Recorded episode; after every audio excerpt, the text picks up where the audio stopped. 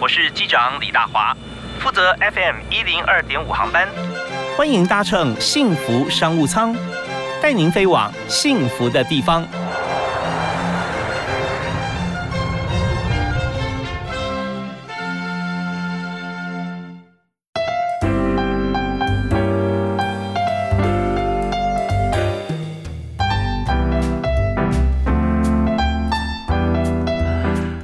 各位亲爱的听众朋友，大家下午好，大家午晚安啊！现在下时间下午的五点钟，我们节目《幸福商务舱》在礼拜一到礼拜五下午的五点到六点，每天啊这上班日准时为大家播出。我是主持人李大华。那么在今天《幸福商务舱》所介绍的产业哈，跟大家再密切也不过了哈。也许今天你就已经搭了不止一次哈，我们要介绍的就是计程车 Uber 运输业啊，所谈的呢就是目前啊，除了我们在这个都市乡间啊、大街小巷穿梭的车辆啊、营业车，呃，一般用途以外，那还有现在长照在比较需要的地方，maybe 是偏乡，也许在都市。可能没有电梯啊，那怎么样来进行像长照的这个需要的朋友啊，他移动他的身躯到他要去的地方，或者是去医疗院所。那在这件呃事情上面，以往大家觉得说他是特定族群，但是现在呢，台湾高龄少子，在这种情况底下，我们大家必须哈帮现在需要照顾人设想，也必须为未来的自己来思考到怎么样是最妥善的一个方向。我们今天也要请教我们的特别来宾，所以我们今天就发现有一个团体啊，有一群人，还有主导者哈，怎么样来贯穿产官学，然后做成呃，计程车驾驶的跟社会的符合大串联。我为你介绍今天特别来宾是台湾计程车学院协会的理事长侯胜宗侯博士。哎，博士好，主持人好，还有所有的听众朋友，大家好，我是。侯胜忠，呃，为大家介绍侯胜忠博士啊，他呃，现在除了在台湾计程车学院协会担任理事长以外，哈，当然当也是发起人。那么他最主要长期的工作呢，是在逢甲大学公共事务与社会创新研究所担任教授，那同时也是现任服务创新与行动设计中心的主任。你说你一个礼拜哈，在都要全台湾走透透一次啊？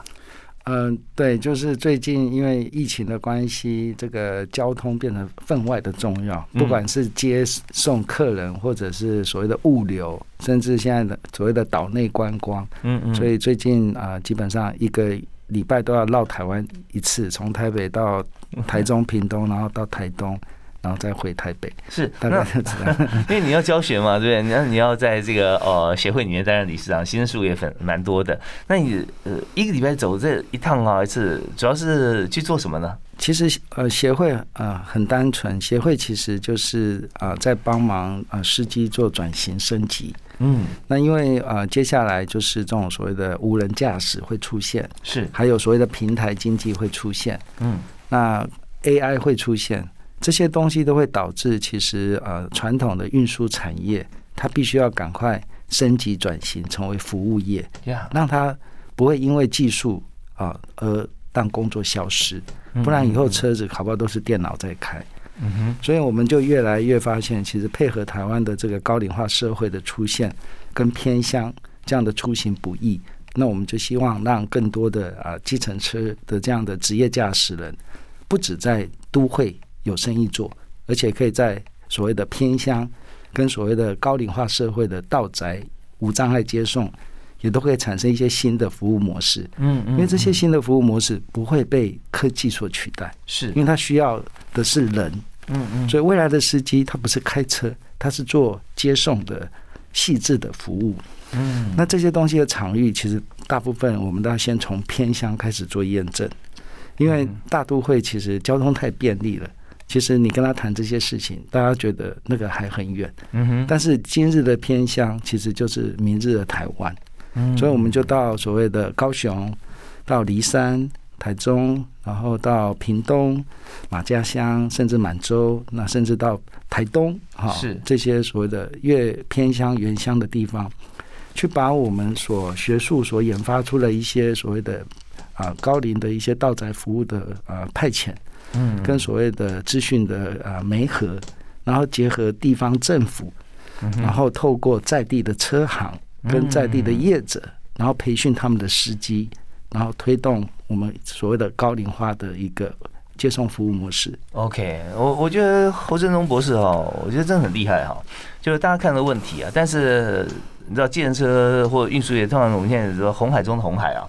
因为已经车已经很多，人越来越少，大众运输系统越来越发达，那建车的生意跟以前比起来哈，那个数字已经不能比了。但是又加入了像呃私人驾驶啦，对白牌车啦哈这样子，哇，那都是红海。可是你就专门想办法把红海变蓝海啊！我觉得这是学术能量的可贵就在这里啊。那我想这个阶段啊，我先我们互相讨论揭示一下，我就以现在来讲哈。呃，驾驶人，特别是这个呃，建设机，我们这个好朋友，我们俗称呃，昵称小黄啊，他们最大的困境是什么？其实台湾最大的这个小众运输，哈，我们叫小众运输，最大的困境就是供给大于需求，因为司机本身大概有差不多十二万张牌照，嗯，这些牌照其实都要把它租出去，那也就是说有大量的啊，这个所谓的进入的一个。呃，门槛其实都不都不高，嗯，考上一张职业驾照会开车并不难，是，但是只要考上就这十二万张是现有，它不断可以发新的嘛，啊，对，它不断可以，呃，机车驾照不能再发新的，但是所谓的租赁车可以不断的有新牌。所以，当我们把计程车再加上租赁车这两个结合在一起，它其实数量就更大。像 Uber 之前还没有落地的时候，它都是租赁车，嗯，但对他们而言都叫小众运输，就是它可以到载去做接送服务。是，那因为它的产业进入门槛低，然后它的那个某种程度也扮演一个社会的失业的一个暂时的一个 buffer，嗯，就是 buffer。就是当我失业的时候，我马上要工作。中途岛，对他可以帮我去做一个所谓的转转运的过程，让我暂时不要失业，我可以赶快有有生意做。那这两者之间有差别吗？就是说，计程车不能发牌，但是但是营业车可以。对，计程车是管制产业。对，那但是它管制又开放了一个可以营业的。对，所以现在因为呃 Uber 的这种呃科技的冲冲撞之后，其实让台湾这个计程车跟租赁车的产业慢慢模糊了。是，就现在已经有多元计程车，也不需要有小黄的颜色，也不需要呃车顶灯，甚至也不需要呃车机，直接用 A P P 就可以计价。对啊，所以这计程车是一般来讲说它门槛是似乎好像是要高一点，有限量哦啊，然后这个呃它就有可以它的场域啊可以保障嘛。那现在是开另外一条路，对，那因为供给其实是呃是进入是容易的。但是需求却长不出来，嗯，所以最大的困境其实是创造更多的到宅接送的需求。哦，那这样的需求其实呃目前好像没有，其实不然。所以这边就是，如果需求量大的话，大家雨露均沾，那没有人有话讲啊。那现在呢，我们讲说博士他可以把红海变蓝海，就是有些需求它确实真需求哈，没有人满足，可是我们却可以透过这个巧妙的这样子的一个安排跟非常务实的设计，它就可以。达到啊，均呃可以，大家都可以有生意可以做。那我在这边先休息一下，听一首这个由博士推荐的歌曲啊。全台湾的建车实习都是我的好朋友，所以我想有一个周华健的一首歌叫《朋友》。哦，是 OK，朋友一生一起走啊啊！对，我们就听这首由侯振中侯老师推荐给大家的朋友。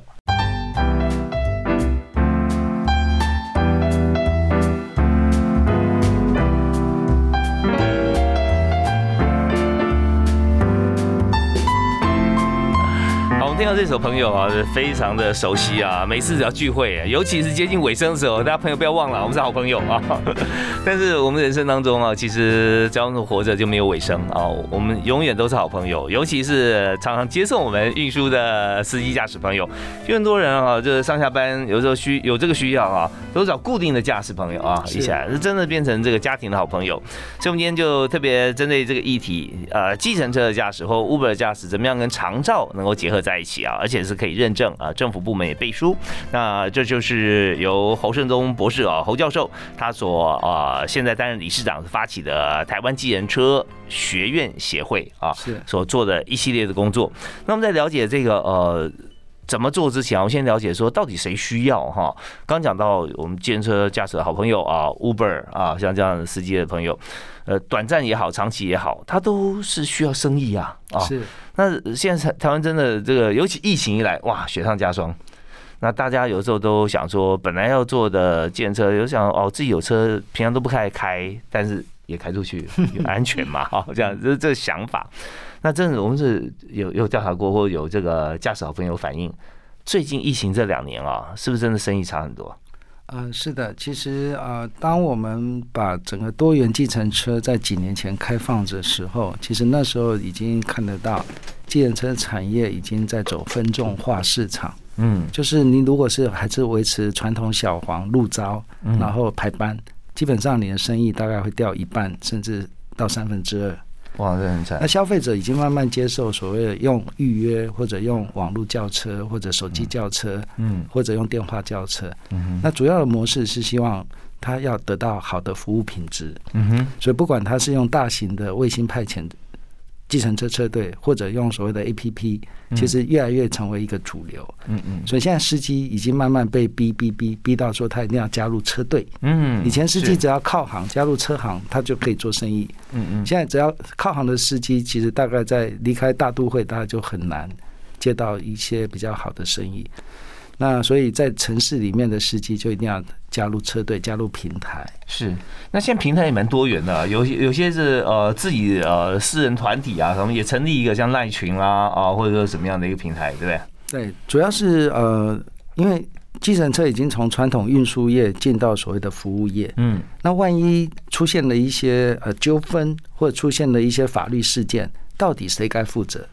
如果是直接用跟呃消费者跟司机的这种直接的这种所谓的交易关系，那很清楚了。那基本上就是司机负全责，对。但司机负不了责任，因为司机本身就是啊相对的，他就是一个个体。嗯哼。但是如果今天是透过 A P P、透过平台、透过车队，那就是要车队负责。嗯，这个会有什么样子的权责？所以中间就会有保护，就是我对消费者我会多一层保护，是由车队出面来代表司机去做后续的交交易纠纷。OK，那刚刚提到说运输业哈，进而到了服务业哈，那到底运输业还是服务业？那这两者之间哈有什么差别？嗯，最主要的就是你是在做所谓的传统的点对点的这样的移动，还是你在做整套的一个服务模式？如果只是点对点，那就一般的传统的司机在做。嗯，但是如果你今天包含他在这个上面，你要提供的是更细致的，例如说他需要就医，我可以带着你；他需要上下楼的接送，我也可以帮你；甚至他需要扶持的一些购啊，做一些采购，像最近的疫情，他可以帮你做一些购物的一些服务。嗯。有时候他在上面，他会多了很多附加价值。是，所以司机不只是一个驾驶者，他是一个服务者。嗯，他不是只是坐在前座不下车，他是要下车来帮着你这个后座的乘客，以你为中心。哦，那更多元了，来思考你需要的事情。当然，呃，你说运输业是不是服务业？就是运输也是服务业，但是它服务的项目只有运输这一点啊。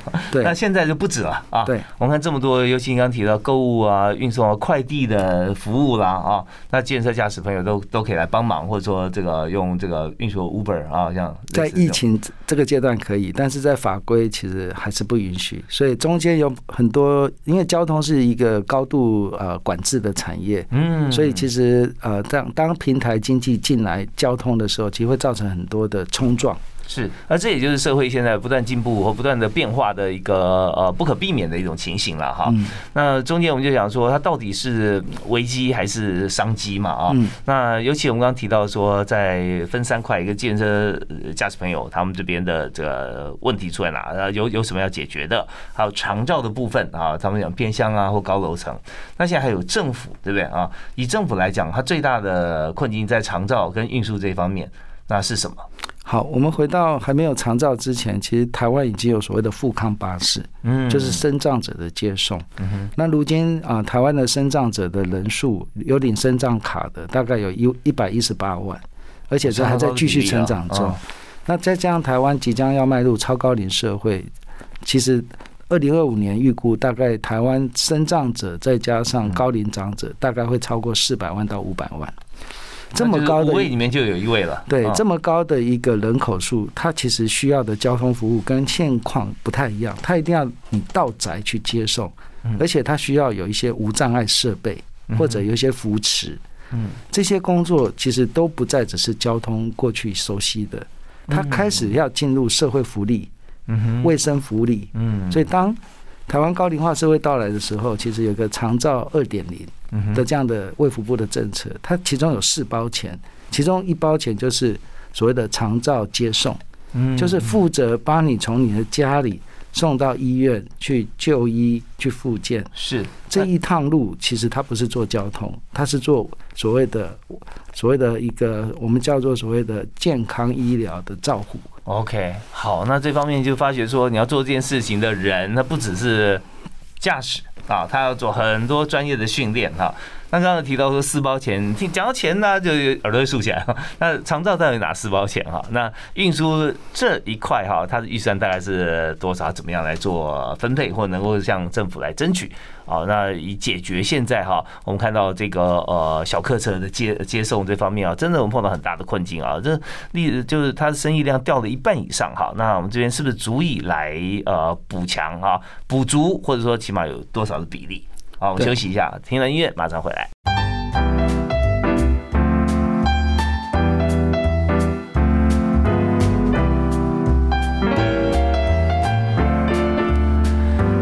今天我们在谈啊，呃，变形金刚啊，变形金刚我们看都是这个不管博派还是什么派哈，都是汽车哈都变出来的。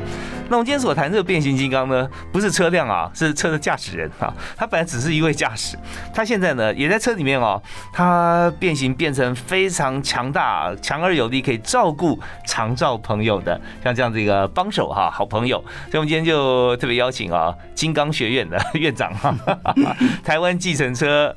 学院协会的理事长啊，侯振中侯博士，嗨，博士大家好，是教授，我觉得真的是好很厉害，这种寄予厚望啊啊！那这么多的驾驶人啊，他现在你看生意也受到影响啊，疫情啊，然后竞争者又多啦，加入很多的这个啊啊驾驶人啊，来来在这个市场里面。但是你刚提到说长照是一个很好的着力点啊，是。那你说长照呃政府有四四种预算嘛，是吧？是。那其一个是运输，那还有其他的。对，另外还有所谓的居家照顾，就是居服务员啊，这个广泛的。那另外还有所谓无障碍的这个设备，是，就是有些无障碍的呃修缮，包含辅具等等。嗯。那最后一个还有一个所谓的社会的一些参与。就是一些喘息啦，哦，不止照顾被照顾者，也要照顾照顾者。对，照顾者也很重要。对，在在呃，平常在家里面照顾，不管是自己家人呢，还是请的这个呃照护员哈，那他们也要放假，也要休息啊。是，尤其是家人，二十四小时啊，这一个礼拜一个礼拜七天哈。对，所以像这样哈，真的需要。那这个时候就是我们讲第四块啊，社会参与有有有点的。像欧洲呃欧美做有一些像这个 time share 的这种概念，对不对？我们叫喘息服务，喘息服务，对对对。所以这四个部分呢，其中有一个就是在运输这一方面了。那好，那政府它有像这样子的一个思维哈，思考，而且有政策出来。那嗯，我们怎么样来跟政府结合？好，这个政策其实，在呃。长照现在是长照二点零阶段，其实长照一点零阶段就有这样的服务，是，只是这样的服务在那时候其实比较啊没有办法用一个普及性的方式去推广。那二点零它做了一个很大的改变，它其实是由地方政府去跟民间买服务，就是让民间的车队带车投靠，嗯，然后自聘司机、自购车辆，然后来跟政府承接这些高龄长者。的就医跟复健，只限这两个目的，不能做第其他第三个目的。高龄长者就医跟复健，复健对，主要是预算的关系。嗯哼哼。那而且呃，当这个政策一推出的时候，它其实跟富康很不一样，因为富康是由政府来养车，政府来提供所有的资源，然后用所谓的委外服务给民间。嗯。所以所有的成本都背在政府身上。是。但长照二点零不是，长照二点零是。业者拿服务来跟政府申请费用，所以这时候服务必须要先满足，是，然后费用才会支出。OK，所以整个方式就倒过来，所以这个就创造了很多的所谓的产业就愿意进来，嗯，业者就愿意进来，因为这这边的补贴其实是足够支持他去聘司机买车，再加上现在的整个所谓的。啊，产业的状况不好，疫情的状况不好，嗯，所以让其实很多的交通运输业都跑到这个所谓的长照这边来做这样的服务，嗯哼。但是因为它是个跨界，因为本身卫生福利哈照顾跟所谓的交通这两个是完全左脑跟右脑，嗯，还有南极跟北极，所以它要同时融入到让一个司机要兼顾啊安全的驾驶，又要兼顾到同理心的长者的照顾。这个其实需要训练。是，所以建车学院就在这个时候扮演这个角色。OK，那建车学院协会成立了七年啊，那建车学院啊，就是开课开了多久？也七年了嘛？嗯，对对，其实开课更久，大概开了快十年。因为从我们当初做研究，就不断的在陪伴，是在跟司机做这种所谓的无障碍接送啦、包车旅游接送啦、好同理心的训练啦、讲故事的能力啊，其实我们一直长期在做这样的工作。那当然了，每位驾驶朋友们都希望能够自己的收入能够维持甚至增加嘛，哈。那你现在来看哈，就是说能够呃跨这两种能力的驾驶人哈，嗯，那他的收入怎么样？呃，这边我必须要讲一件事，传统的呃计程车它其实是个体户，它都是自营工作者，是，所以他基本上背所有自己的财务跟所谓的业务，嗯，但是呢，长照交通它反过头来。他基本上是受雇于车行，或受聘于所谓的啊车队，嗯，那由车队付薪水给司机，所以司机这时候他的角色就变成所谓的领劳健保的固定薪水，嗯嗯，所以这时候司机他的安定感跟他的所有的一个这样对生活的忧虑就不像计程车这么焦虑，嗯，所以计程车的司机他是跑速度、跑周转率的，是，但是长照是跑慢。跑安心、跑安全的，那这样的方式其实创造的是更多就业，而不是所谓的我们讲创业，不是这个司机自己 背贷款。那再加上车基本上都是希望是车行买，所以基本上司机就是一个很安定的工作者。哦，其实我们事实上在试图用一个平台经济创造一个更好的一个就业环境。那这样看起来，台湾的计程车或者说小客车的驾驶人哈。会因为这个政策而再增加，会不会？车就要车牌嘛，哈，所以它可以来自于计程车车牌转长照，也可以来自于租赁车的 R 牌转长照，所以车牌这部分其实呃就可以消化。越多的计程车车行加入长照，其实对车牌的消化是有帮助的。可车行也可以变成平台，也可以加入一个大平台。这个平台是由政府主导，所以我们其实在帮政府建平台。让政府有一个长照交通的调度平台，每个地方政府都用他自己的一个方式去做调度，所以没有中央主导，事实上是地地方政府各自去呃设计他自己符合在地化的。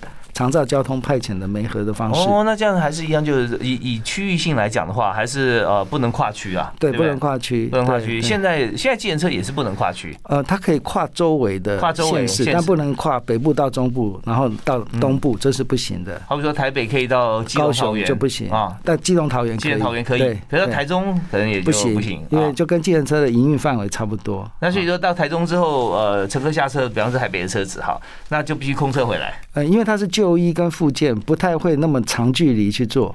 我就是我说现行的，现行的计程车其实也不能跨区，不能跨区。对，跨区其实都是所谓的 T 牌车，就是呃 R 牌车，就是租赁车比较适合。那个叫做所谓的包车，嗯，就是它必须是一个超过一个小时以上的包车。那计程车做包车，当然法律上是说不行，但是实物上是很多人都在做。对，因为有有的时候他就就是有这个需求嘛，是，对，是是，啊，在这方面就比较不是那么的这个呃一刀切哈，在在在政策上面是啊，法定上是，但是情况，那我们在讲长照的话就分得很清楚，因为长照一定是在家居家附近了，对。这方面如果真的很远的话，那时候可能就选择别的，甚至救护车了。是是，OK。所以，我我们稍后来回来继续请呃侯博士来谈一下。就如果说今天我们的这个现有的驾驶们哈，那看已经接受过我们成立十年了嘛。那在这十年当中，我们看变化很大。那现在的呃移动的情况怎么样？就还是固守在原先的这个呃工作场域，还是说已经到了这个长途接送平台？那还有展望未来预期哈，我们的会有什么样的人数的消长的变化？好，我们休息一下，马上回来。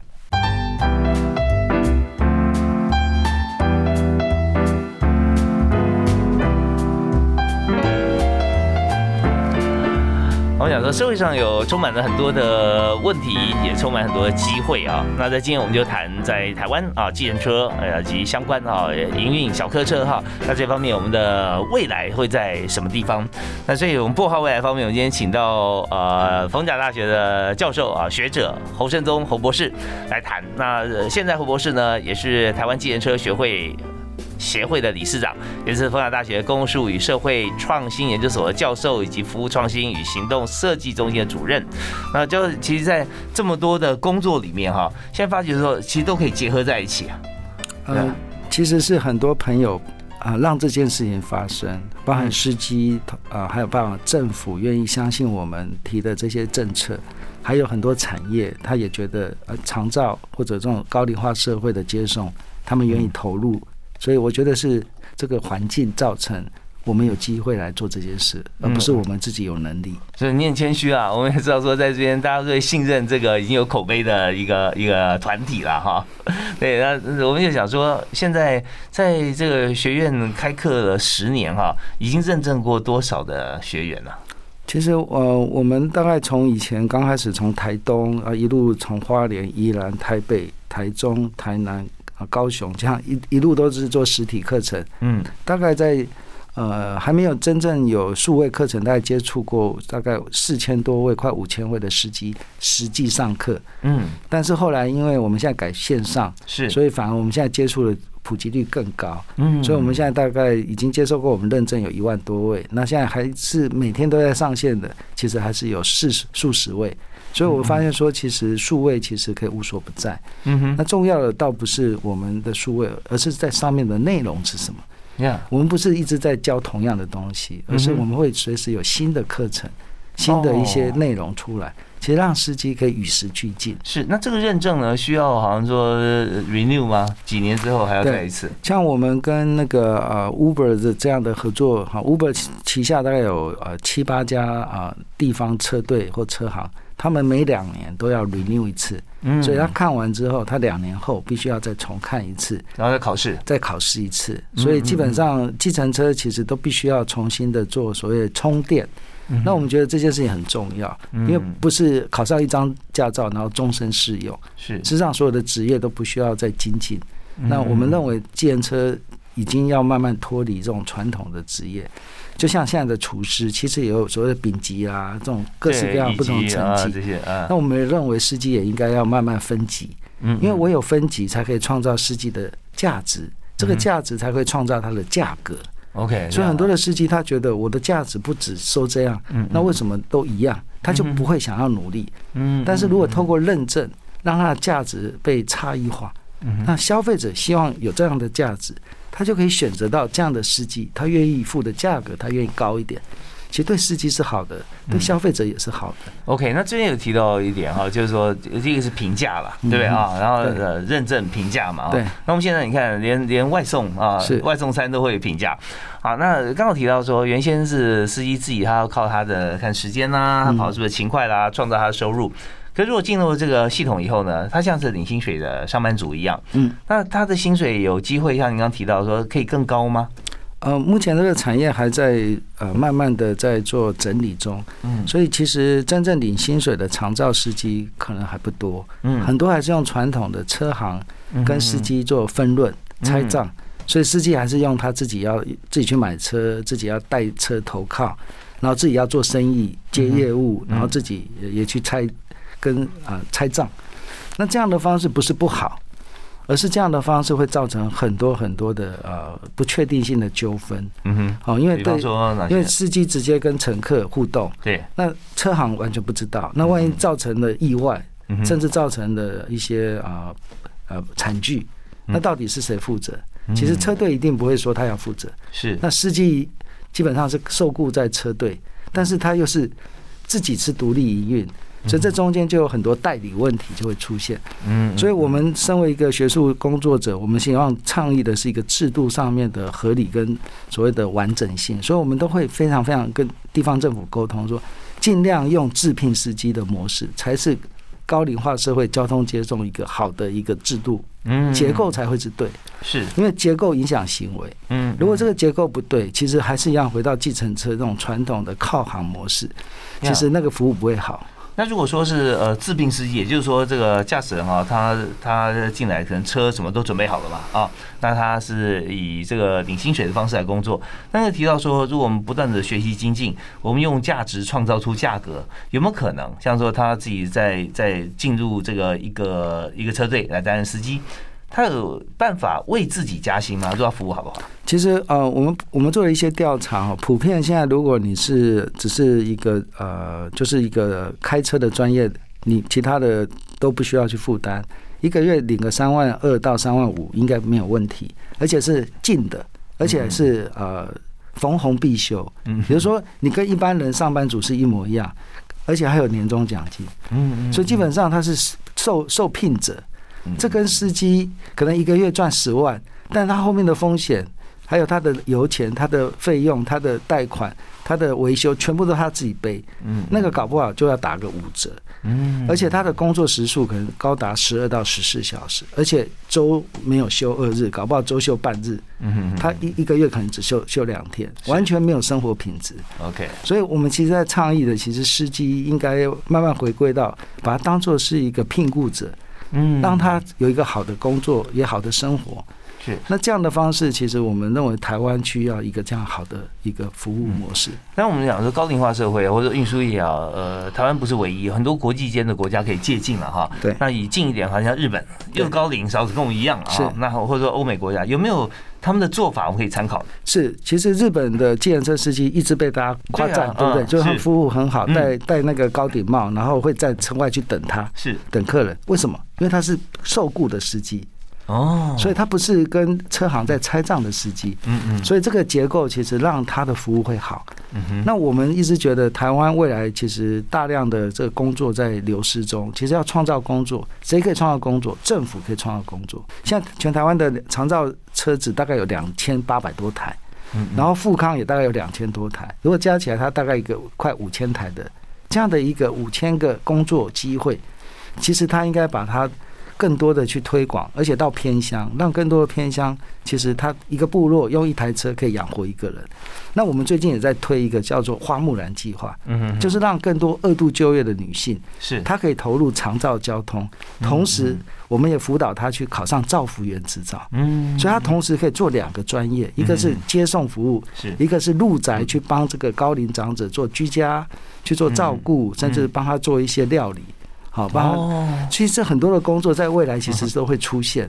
那透过这样的一不断的帮司机加值，也帮这些劳动力过剩者，好找到一个新的 OK 人生的一个所谓的工作的一个机会。我觉得这是我们协会在做的。呀，这个我们就懂了哈，就是说，如果兼职驾驶的话，或者说我们学会一些这个呃跟医疗相关、肠道相关的知识哈。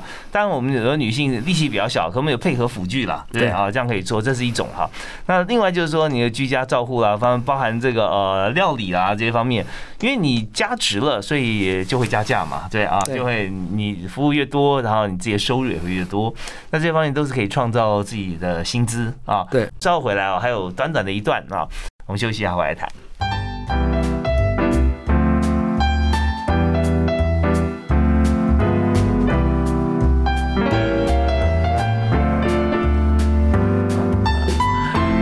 欢迎回到幸福商务舱啊！大家想想看，最近你有没有坐计程车啊？有没有叫 Uber 啊？哈，在运送过程中，呃，就是说运输过程中哈，我们跟司机、那驾驶朋友哈，我们就聊聊天呢啊。那当然，大家最想聊就是说啊，现在景气怎么样啊？你现在收入有没有受影响啊？会这样关心。那确实，疫情之后啊，我们今天特别来宾侯胜宗侯教授啊，跟大家提到说，呃，但少了一半甚至一半以上哈，这样收入。可是呢，我们如果说把它换一个思维，我们把它变成呃。一种职职业领薪水的工作哈，保障呃薪水在三万二到三万五，而且还可以做一些差异化的服务，可以增加。那这样想也不错啊。所以我们看哈，我们呃第一个面向谈说，如果有兴趣的这个驾驶朋友哈，他要来上课，我们课程要怎么开，分哪几类？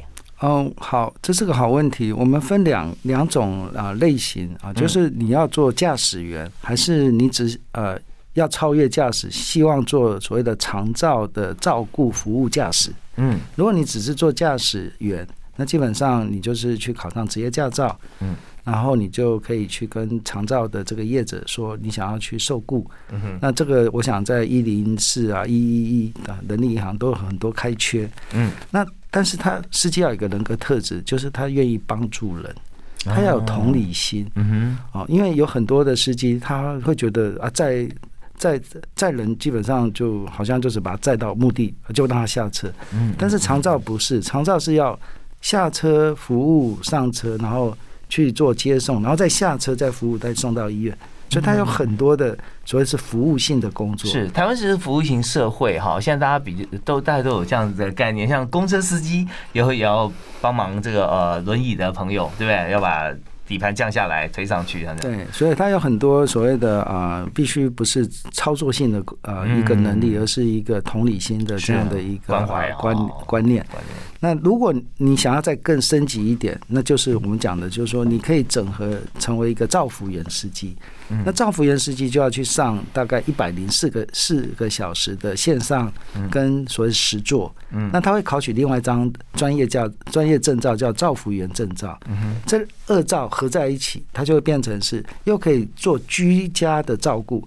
又可以做出外的移动服务，嗯，这是二照一生的司机。那我们最近在推三照一生的司机，哦，再加上一张导游执照，哇！如果你再加上导游执照，你就可以带着这个长者的全家去出游，甚至可以帮他规划一些简易的行程。